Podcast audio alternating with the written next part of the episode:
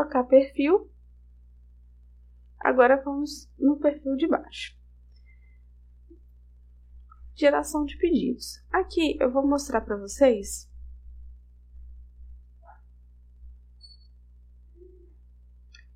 como gerar o protocolo.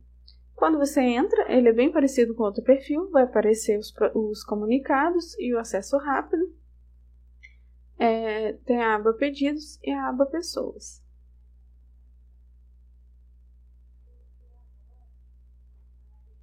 Então aqui nós vamos começar a cadastrar o cliente. Vou em novo perfil, perdão, novo pedido. A região pode deixar principal aqui, é, aqui nesse ambiente. É, você, de vocês vai aparecer o nome da empresa de vocês. Nesse ambiente vamos utilizar SafeWeb, mas no ambiente de produção é link certificação.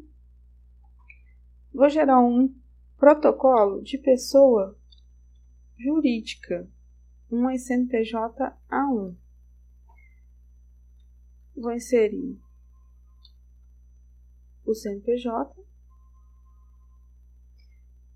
Joguei ele aqui, dei Enter, ele já está na base de dados. Caso ele não aparecesse aqui, é porque eu teria que fazer um novo registro. Eu teria que cadastrar ele e iria clicar em novo registro.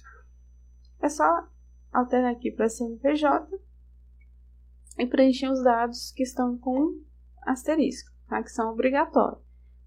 É, e um telefone também, tá? Os dados que estão com asterisco e pelo menos um telefone. Preencheu, salvou, ele vai aparecer dessa forma aqui para vocês. Lembrando que toda vez que vocês forem fazer um certificado pessoa jurídica, primeiro tem que cadastrar o CNPJ e depois o CPF. Então agora eu vou colocar o representante legal. Mesmo procedimento.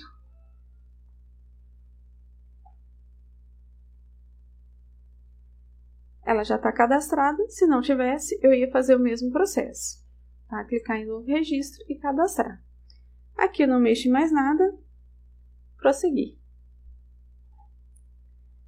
Tudo que for financeiro também não mexe, só mexe aqui no a parte de cadastro mesmo do certificado e as partes de, de tirar dúvidas, né, que é no FAQ manual, nesse sistema, tá? Que é no outro perfil.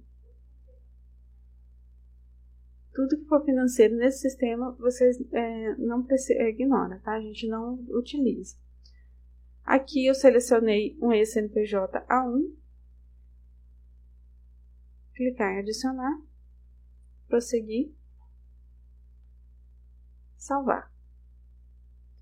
Lembrando o seguinte: esse cadastro tem que ser feito com a pessoa que é responsável legal na Receita. Mesmo que tenha mais de um sócio é, no quadro societário da empresa, somente um vai ser o responsável legal. É, ao gerar esse protocolo, vocês vão saber se essa pessoa é responsável ou não. Por quê? Vocês não conseguem chegar nessa etapa aqui caso é, tenha cadastrado um CPF divergente do responsável legal na Receita.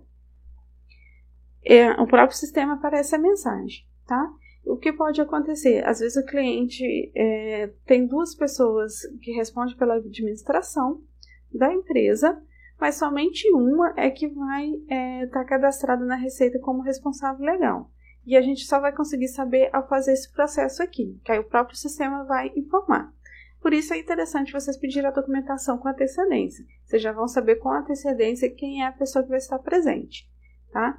Porque se caso fala que a assinatura pode ser isolada, pode ser isolada, pode ir somente um sócio, mas não qualquer um dos sócios, tá ok? Tem que ser o responsável legal da receita. Então chegamos nessa parte, vamos gerar o protocolo.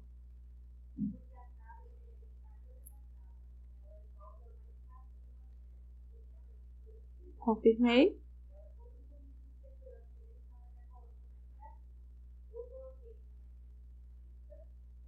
Então, aqui, ó, tá vendo? Nesses três botõezinhos, é o primeiro botão que clica para gerar o protocolo. Já gerou aqui, é esse número que eu vou utilizar para fazer a emissão GEDAR. Então, agora a próxima etapa, nós vamos entrar no GEDAR para fazer a emissão do certificado.